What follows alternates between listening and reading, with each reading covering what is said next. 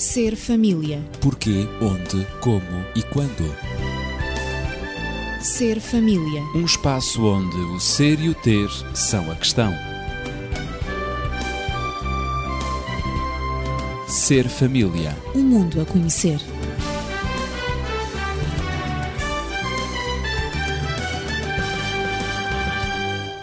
Bem-vindo ao Ser Família. A urgência de educar os filhos. No último Ser Família, vimos que as definições de família têm mudado em resposta aos diferentes contextos sociais, económicos e políticos. De acordo com o último censo, em 2001, a tipologia das famílias portuguesas é composta, na sua maioria, de casais com filhos, 64,8% do total dos casais. Famílias unipessoais, 17,3%. Famílias monoparentais, 11,5%. Núcleos familiares, famílias reconstruídas, 2,7% do total de casais com filhos. Eu estou acompanhado de Daniel Esteves, médico e terapeuta familiar, de Natividade Lopes, professora. Sou Ezequiel Quintino e tenho todo o prazer em estar consigo também para esta urgência de educar os filhos. Este é o nosso tema. Como definir o conceito de família nos nossos dias? Cada vez é mais complexo, imagino eu, quando se fala em família, não tem o mesmo significado para todos.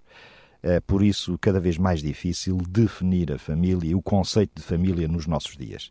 Não sei se estarás de acordo, Daniel. Sim, de acordo, e até diria o seguinte: é que há umas décadas atrás era, digamos, perfeitamente tolo estar a pedir uma definição de família. Sem dúvida. Porque ela era tão intuitiva, tão Evidente. tão evidente, tão Vivia-se. compreensida, compreendida na base, que não era preciso estar a defini-la. Uhum, Agora, hoje já temos que a definir. E há muitas definições. Muitas cada vez mais. definições e quando queremos uma definição abrangente, colocamos nela diferentes modelos que são, portanto, coisas que no passado até nem eram considerados, mas é a realidade que nós temos hoje. Claro.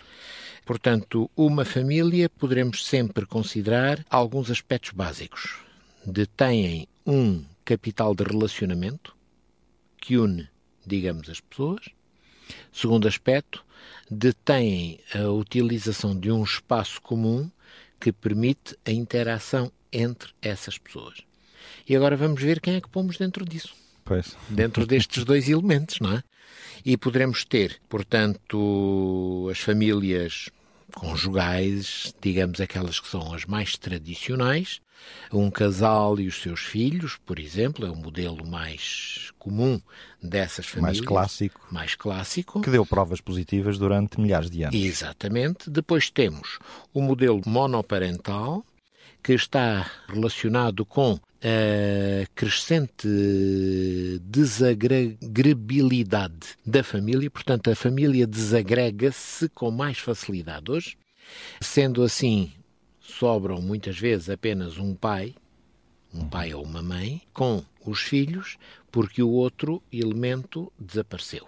Também pode estar relacionado com uma morte prematura, acidentes e tudo mais, que, como sabemos, têm uma incidência muito grande nas idades ativas.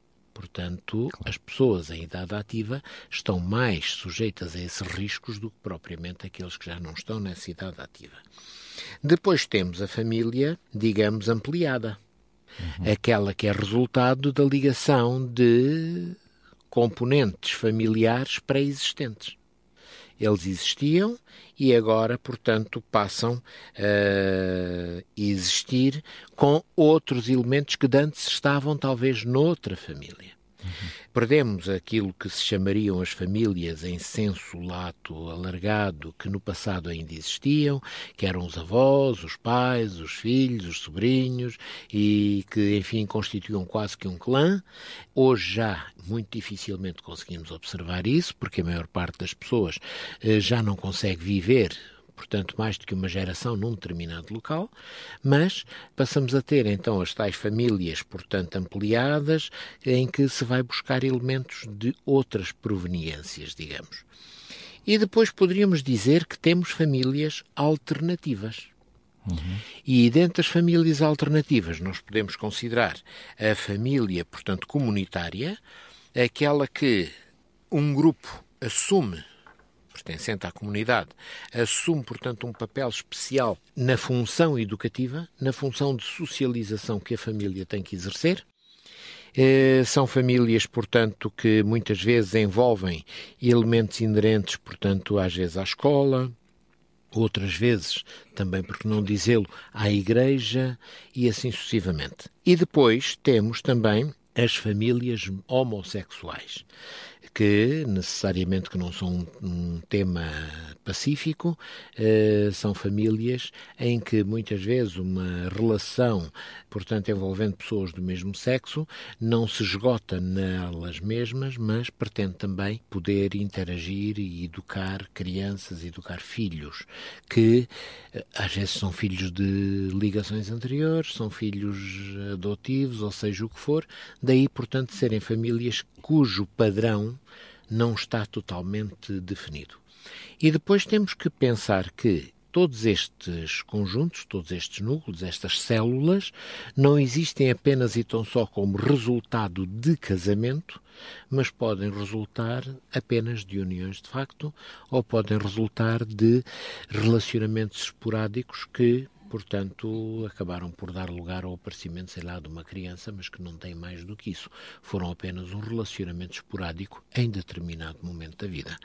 E digamos que o leque de famílias é realmente muito complexo. E ainda há muita resistência, também podemos dizer, a essa família denominada homossexual e, e outras, não é? Porque há quem advogue, quem defenda que não se deve chamar família, nem considera família, mas considera apenas uniões, ligações, mas não pode ser eh, chamado, apelidado família no seu sentido correto, etimológico do termo. Sem dúvida.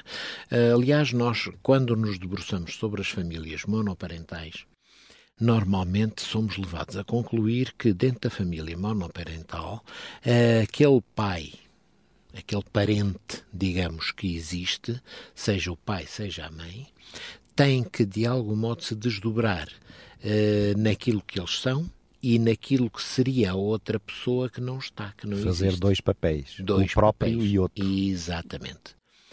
Ora, quando nós abordamos a temática da família homossexual, temos um problema semelhante, porque eh, não há os dois papéis diferenciados dentro dessa família, apesar de haver duas pessoas. Sim, sim. Mas essas duas pessoas assumem naturalmente, têm, portanto, uma projeção natural para o mesmo papel. São homossexuais. Uhum. Portanto, têm as mesmas características. O que faz com que estas famílias, possa, pode dizer-se, e muitos têm advogado essa opinião, são sempre famílias desequilibradas em relação aos referenciais que devem passar à geração seguinte. Daí as dúvidas em conceder determinados direitos a este tipo de famílias. Há quem diga que são famílias que não encaixam, não podem encaixar pela ordem natural das coisas. Pois, não têm, digamos que por Até a própria nós... tecnologia Exatamente. tem essa, essa linguagem, é, não é? é. uh, dentro daquilo que nós estamos habituados a fazer, a sentir, a lidar, de facto estas famílias afastam-se do padrão uhum. que seria considerado, portanto, o mais vulgar. Mais vou, comum, usar, claro. vou usar esta expressão.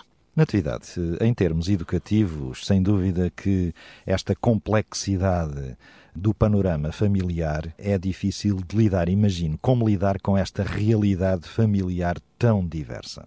Bom, com uma realidade familiar tão diversa. E parece que ainda não terminou, não é? De, o ser humano é muito hábil em inventar uh, novos conceitos, novos padrões, uh, se é que se podem chamar padrões, não é? Aqui. Sim, há sempre tentativas de inventar, de inovar, de se adaptar a uma realidade que cada vez é mais mutável e necessita de adaptações, digamos, quase diariamente. Mas dizia eu que, com uma realidade familiar tão diversa, são diversos também os conceitos que essas famílias têm sobre a educação, como também uhum, claro. os conceitos sobre o próprio papel da família na formação pessoal e na socialização do ser humano São também diferentes uh, os conceitos que essas famílias têm, porque na, devido a toda a diversidade sobre as necessidades socioafetivas e espirituais de cada um dos membros da família, eh, como até sobre o que é ser homem, sobre o que é ser mulher e criança. Depende da concepção de cada um dos membros da, que forma essa família. Os conceitos divergem eh, bastante. Com certeza. E, inclusivamente, os conceitos sobre o casamento, sobre a sociedade, sobre a, liber, a liberdade e, e, a própria vida. Por vezes, esses conceitos são mesmo antagónicos, acabam por uhum. se opor. E o que acontece em educação é que há filhos que pertenciam a, a uma, a uma e a outra parte dessas famílias, a cônjuges que, que desfizeram a sua relação e que agora formaram uma nova família e que eh, foram educados até aquele momento, foram a sua socialização teve a ver com conceitos e com pontos de vista diferentes daqueles que agora a nova família na qual eles estão a procurar ser integrados, a criança tem que se adaptar, o adolescente, enfim, os filhos dessa nova família. Por vezes juntam-se, cônjuge, enfim, um, uhum, o casal, um parceiro. um parceiro. traz os seus filhos, o outro pode trazer ou não trazer, mas há toda uma adaptação a fazer. E os conceitos que são diferentes, há também que os ou unir. Se harmonizam, uh, ou se harmonizam, se ou, ou então não conseguem conseguem é? encaixar-se, uhum. o, que, o que produz uh, uma grande instabilidade e uma grande insegurança para Sobretudo as pessoas que vivem no seio dessa família sobre principalmente. exatamente. Agora, em termos educativos, esta foi a questão, o papel socioeducativo de cada família tenha ela a configuração que tiver, terá uhum. sempre que ser um projeto da responsabilidade dessa mesma família e de acordo com os valores vividos e defendidos por aqueles eh, que se assumem agora como encarregados de educação, quer na família eh, nuclear eh, ou na família conjugal, quer em qualquer outro tipo de família, independentemente de serem ou não progenitores da criança. A responsabilidade da educação e da defesa dos valores vividos e dos conceitos que cada parceiro tem agora dessa família tem que ser transmitidos porque vivem, como disse o Daniel, debaixo do mesmo teto. Há uma convivência que é partilhada. Regra geral, o que acontece em educação é que, sem nos apercebermos, educamos as crianças de acordo com as nossas ambições, com as nossas frustrações, em vez de procurarmos atender às necessidades de cada um. E aqui estão, por exemplo, crianças que vieram de famílias conjugais ou de famílias ditas mais conservadoras, agora que, que foram deslocadas para um outro tipo de família ou, ou vivem numa família monoparental ou uma, uma família reconstruída ou uma, ou uma família homossexual, enfim, qualquer outro tipo de família, ou até nas famílias comunitárias, e há toda uma adaptação a fazer em relação às necessidades da criança e não em relação às ambições que os educadores pretendem ter e em, em função àquilo que eles pensam que a criança necessita. Estás agora a levantar Aqui... aí uma questão, mas será que os adultos colocam como prioridade e como primeiro pensamento o bem-estar da criança Pois, isso é, que, é, é, isso que eu, que eu queria salientar Porque aqui. as decisões é que, que os é pais, é que, que deve... os adultos tomam, não é? uhum. é? Em geral, parece-me, em geral, não consultam nem estão em vista o bem-estar ou melhorar o bem-estar Sim, de, eh, podemos dizer que crianças. a criança uh, caiu uh, ali assim um tanto desamparada num outro estilo de família, foi desenraizada da família onde ela, onde ela nasceu, onde ela cresceu até então e agora tem que haver uma adaptação. Logo, essa adaptação deve ser prioritária em relação aos educadores, porque por vezes eh, há, existe a preocupação, e essa é uma grande preocupação dos educadores de, de, dessa criança, é com as opiniões dos outros um, ehm, sobre os filhos deles ou, ou, sobre as crianças que estão uh, à sua responsabilidade. O que é que os outros vão pensar? O que é que o teu pai vai pensar? O que é que a tua mãe vai pensar? É que por vezes o pai ou a mãe não estão presentes nessa, nessa mesma família. Estou-me a referir a famílias comunitárias ou institucionais, a famílias também monoparentais ou a famílias homossexuais. Por vezes as, as crianças são, são uh, retiradas, não é, de, de junto dos seus próprios pais, dos seus próprios progenitores. Portanto, comparar com outras crianças ou comparar um, ehm, com os próprios filhos também, por vezes, vêm os filhos, de, os filhos dos, dos de, digamos, das pessoas que formam a família, não é? Do homem e da mulher que agora que agora se dizem companheiros, trazem, por vezes, um traz, pode cada um trazer os seus filhos, ou que, basta apenas um, que haja crianças de pais diferentes e que agora também existe a comparação. Ah, ela, ela pode dizer para, para o seu companheiro: Ah, o teu filho tem que fazer como como uh, como o meu, porque eu eduquei claro, o meu assim e eu eduquei o meu assim e agora tens também ele tem que respeitar a maneira um como exatamente os padrões que cada um já traz. Portanto, Mas... essa essa essa maneira de de comparar as crianças causa uma perturbação, sobretudo uhum. na identidade e na personalidade da criança. Que... Há que realmente salientar e ter em vista os interesses da criança nestes casos casos e não os interesses quer dos progenitores uh, ou, ou, quer, quer também dos encarregados de educação. encarregados de educação. Parece-me óbvio daquilo que disseste que o papel uh, socioeducativo de cada família uh, terá de ser sempre um projeto da responsabilidade dessa mesma família, qualquer que Uh, seja a configuração que essa família tiver. No entanto, Daniel, a educação é, é sempre um direito integrado na Declaração Universal dos Direitos Humanos. Exatamente, porque se sabe que sem educação, e já vamos tentar dar uma imagem do que é essa educação, a criança não pode, mais tarde, inclusive ter acesso equilibrado aos outros direitos que fazem parte dessa Declaração Universal dos Direitos da Criança. Sim, sim. Portanto, e o que é a educação? A educação deverá ser um processo construtivo uhum. através do qual a criança aprende a sua cidadania futura o que são os seus direitos e o que são as suas responsabilidades. Em contrapartida, se esta educação visar apenas os seus direitos, e vamos lá ver, eh, se nós estivermos imbuídos de uma filosofia eh, demasiado humanista, nós vamos tentar é ensinar a criança que ela tem o direito a isto, aquilo e aquilo outro, normalmente não tem o direito a ser contrariada é a visão que a maior parte das pessoas tem da educação é muito de acordo essa com essa filosofia. Então o que acontece é que essa criança vai aprender a que tem todos os direitos e os outros têm todas as obrigações de satisfazerem os seus interesses. E ela não tem propriamente responsabilidades em termos de definir os seus limites. Uhum. Ora, o que nós pensamos é que a educação deve ser, de facto, tal processo construtivo que visa o bem comum, o bem dessa criança e, através dela, dessa criança, inclusive quando for adulta, e através dela o bem da comunidade. E, portanto, atingimos os vários elementos eh, da comunidade através das normas que damos à criança. E das coisas mais importantes é a criança entender quais são os seus limites, até onde é que ela pode ir e onde é que ela tem obrigatoriamente que parar?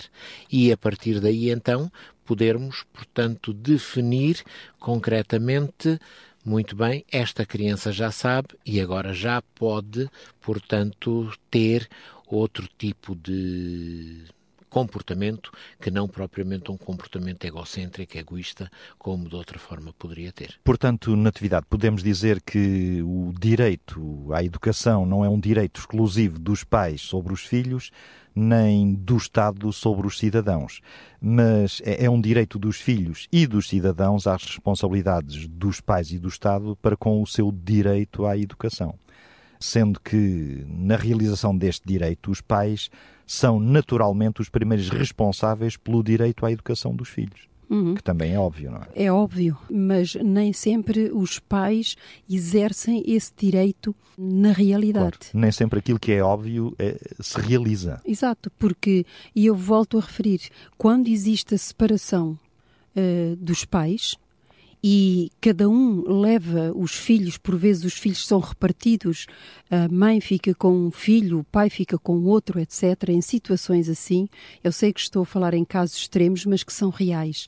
Uh, muito portanto, comuns. Uh, muito comuns. A responsabilidade da educação dos filhos pode ser repartida sem dúvida nenhuma, mas agora que os pais estão separados, essa educação não tem mais, uh, digamos, a qualidade que ela deveria ter. Complica-se, não é? Complica-se. Complica é, é, impossível claro. fazer uma educação equilibrada. Há sempre um déficit uh, que, que permanece que é inerente na, à própria no, situação. desenvolvimento da criança uh, ao qual nós já nos referimos. Em termos e gerais, também... podemos lembrar que metade das crianças do mundo é prejudicada por eh, digamos, obstáculos eh, financeiros. Sim, por exemplo, nas famílias é? monoparentais, quantos obstáculos financeiros agora que fica apenas um, um fica apenas uh, um progenitor com, com os filhos, uh, na maior parte dos casos é a mãe que fica, há um salário que não entra uh, na, na, família e as dificuldades financeiras são óbvias, por vezes são, são os avós que têm que ajudar, são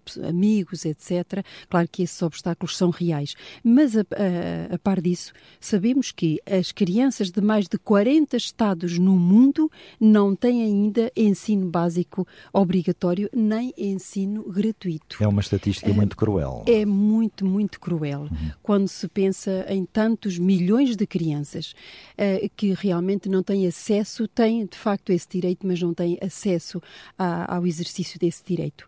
Essas crianças só podem ter esperança na responsabilidade do Estado, uh, como sendo primeiro responsável pelo, e o principal pela satisfação do direito à educação por duas razões. Quando o Estado assume. Quando o Estado assume, pois. não é?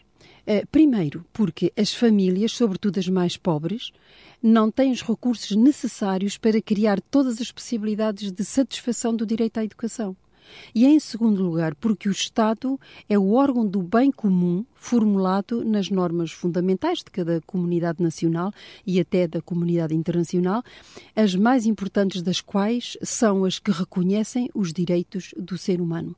Mas nem sempre os Estados respondem, embora sejam uh, uh, órgãos do bem comum, nem sempre podem responder às necessidades da criança quando ela uh, tem que ir à escola e quando não tem essas possibilidades. E nós vemos no nosso país a realidade que estamos a viver, as privações, as diminuições uh, de, de, de, subsídios, não é verdade? Tudo aquilo, digamos, a ginástica financeira e económica que está a ser feita em relação à educação, a não colocação de professores, enfim, toda uma complicação no sistema educativo, exatamente porque o Estado está, uh, tem a incapacidade de responder às reais necessidades das famílias, dos seus filhos e da criança. Depende muitas vezes das opções políticas, não é? Ao escutar-vos, eh, Daniel, também, eu estava aqui com vários pensamentos e, na realidade, os tempos mudaram. Nós que já vivemos algumas décadas temos consciência disso, porque verificámos algumas dessas mudanças e estamos a ser testemunhas neste momento, eh, mas os tempos mudaram radicalmente. E estava a pensar, ao ouvir-vos, portanto, desenvolver todo este tema, do ponto de vista, digamos, espiritual ou bíblico ou uh, judaico-cristão. O casamento, tal como Deus o designou, é exclusivo. A família não o é. Daniel, poderias uh, talvez comentar um pouco uh, este discurso para o qual vos estou a querer conduzir agora. Ora, muito bem. O casamento é exclusivo no sentido em que, dentro desse casamento, só aquelas pessoas que o realizam, que o materializam, devem existir. Elas e aqueles a quem eles derem lugar, a quem eles trouxerem à existência. Uhum. Enquanto que a família não, porque essas pessoas que são trazidas à existência podem se inserir numa família muito mais alargada e às vezes até em grupos que não são a tal família natural, sanguínea, direta. Exato. E todos nós sabemos, por exemplo, que antigamente, enfim, o clã vivia todo junto, não é? E como tal, uma criança que aparecesse eh, era depositada, entre aspas, nos ombros desse clã para que todos os adultos a ajudassem a criar. Isto era ótimo porque a criança, enfim, tinha um pai, tinha uma mãe, mas acabava por ter múltiplos pais, múltiplas mães, em termos daquelas pessoas que com amor, com ternura, com carinho, a procuravam educar, procuravam ajudar a crescer e a desenvolver-se. Portanto, a criança já tinha aqui uma diversidade, uma socialização da sua vida. Todo um ambiente propício. Todo um ambiente propício. Claro. Agora, as coisas não se passam assim, porque a família, núcleo central, está isolada, já não pode viver com as outras gerações, ou com, mesmo que sejam da mesma geração, mas com os outros núcleos, porque, enfim, há uma dispersão. Uhum. E então o que é que sucede? Esta criança poderá crescer com um déficit de referências. É isso. E muitas vezes, inclusive, crescer num lar em que uh, o pai trabalha, como é natural, a mãe trabalha, como é natural, e a criança. Na sociedade de hoje. Exatamente. e a criança fica entregue à ama, como é natural, pois. que faz o seu trabalho porque precisa de ganhar o seu dinheiro e muitas vezes com muito pouco envolvimento emocional no desenvolvimento dessa criança. Portanto, esta criança acaba por surgir com um déficit de desenvolvimento emocional porque as relações ricas emocionalmente falando são muito restritas, muito pequenas. Na estrutura, Na estrutura social que está exatamente. em vigor. Ora, há grupos que podem ajudar a colmatar esta dificuldade. É verdade. E um desses grupos é exatamente um grupo eh, comunitário, comunitário que é, por exemplo, igreja. Igreja. Claro. A igreja é um grupo em que as pessoas estão reunidas com objetivos, com propósitos, com sentimentos semelhantes, com, digamos, eh, convicções semelhantes, com valores semelhantes, de tal maneira que quando a Igreja faz uma correta integração das crianças que vão existindo em, todo, em todos os lares que também se unem na Igreja, essa Igreja está a assumir o tal papel de co-educadores daquelas crianças. E isso é extraordinariamente importante. Sim, sim. Daniel, eh, eu gostaria, eh, desculpa, eu gostaria de dizer alguma coisa, ehm, talvez em complemento, eh, partilhando daquilo que disseste sobre o déficit de referências. Digo, partilhando a minha experiência de vida nesta área. Este é, é curioso que quando a família não está à altura, por diversas razões, de, de, transmitir essas referências que são necessárias à socialização e à humanização da criança e à sua integração eh, como, como ser humano na, na, na sociedade e na humanidade, a, a, própria criança busca essas mesmas referências. E ela um, se, seria, um, será difícil uma criança não as buscar. E ela busca nos contactos, naquilo que, que está mais à mão. Se, por exemplo, ela tem a televisão à frente, ela busca as, as referências para, para os seus valores, para as suas vivências, para, para si própria.